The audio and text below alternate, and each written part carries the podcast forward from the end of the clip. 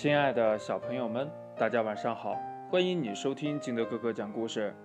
今天呢，金德哥哥给大家讲的故事叫《小蚂蚁去水果城》。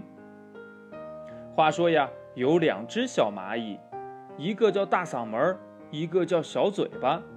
他们下决心要去闯天下，于是呢，就沿着河岸一步一步地向前爬去。这有一天呢。他们在河边遇到了一个旅行团，这个旅行团里的成员有啊，小白兔、小花鹿、小老鼠和小花狗。他们呀，正坐在河边休息呢。你们好，朋友们，旅途愉快！小蚂蚁大嗓门热情地向大家打招呼呢。那四个小伙伴呢，低头找了半天，终于呀。发现了说话的小蚂蚁大嗓门儿，哟，是两只小蚂蚁呀！小白兔看到背着旅行包的小蚂蚁，觉得十分可笑啊。小蚂蚁小嘴巴热心地问呢：“嗯，请问你们要去哪里旅行呢？”小老鼠得意地说：“呀，嘿，我们呐，我们要去水果城。”听说那里一年四季都有新鲜的水果，哎呀，想一想都要流口水啦！是吗？那可太美了。嗯，朋友们，咱们搭个伴儿怎么样啊？小白兔惊奇地睁大了它的红眼睛说：“搭伴儿？和你们？你们知道水果城有多远吗？”小花鹿也接着说：“呀，是呀。”你们也不想一想，我们跑几步的距离就够你们爬上半天时间了。你们想去水果城呀？哼哼，我看呐，简直就是做梦啊！小蚂蚁大嗓门和小嘴巴听了他们的话，心里呀很不舒服。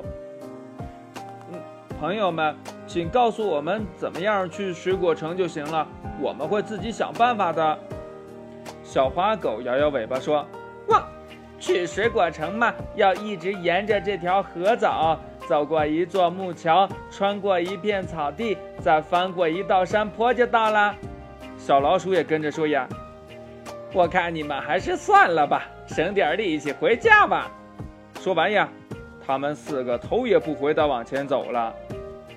两只小蚂蚁相互望了望，说呀：“虽然咱们走得不快，但是呀。”只要我们肯动脑筋，就一定会找到好办法的。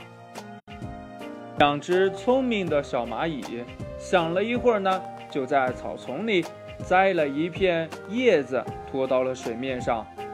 两个小家伙一起爬上去，哎，这叶子顺着水呀飘了起来，飘起来了！我们有了自己的小绿船了！他们呀激动地叫了起来。很快呀，这只小绿船就把他们送到了一座小桥旁边。两只小蚂蚁呢，爬过了木桥，来到了一片片绿绿的草地上。小蚂蚁大嗓门说：“呀，哎，我说小嘴巴呀，这片草地真的好大好大呀！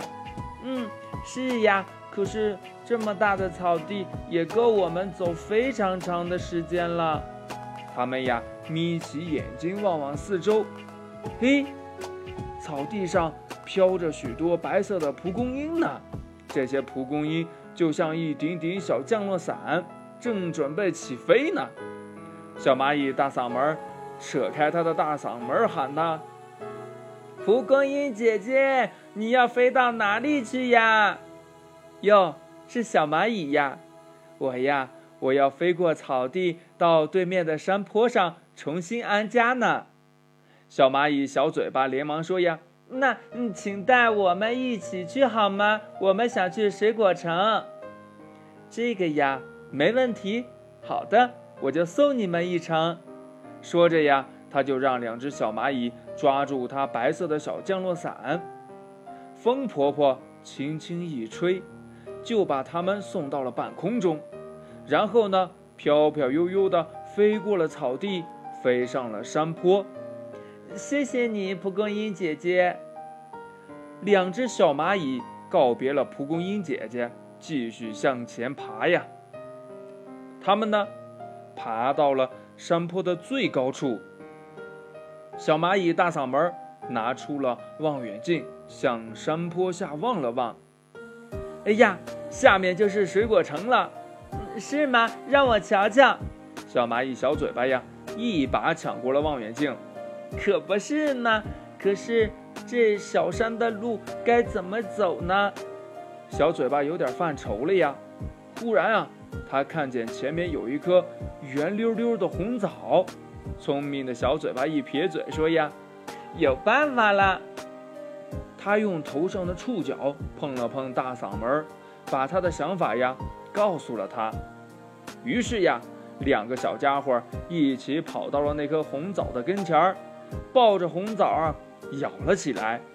不一会儿的功夫，红枣的中间就有了一个圆圆的小洞，他俩呀钻了进去，然后大声地喊道。风婆婆，请你吹一口气，让红枣滚下山坡吧。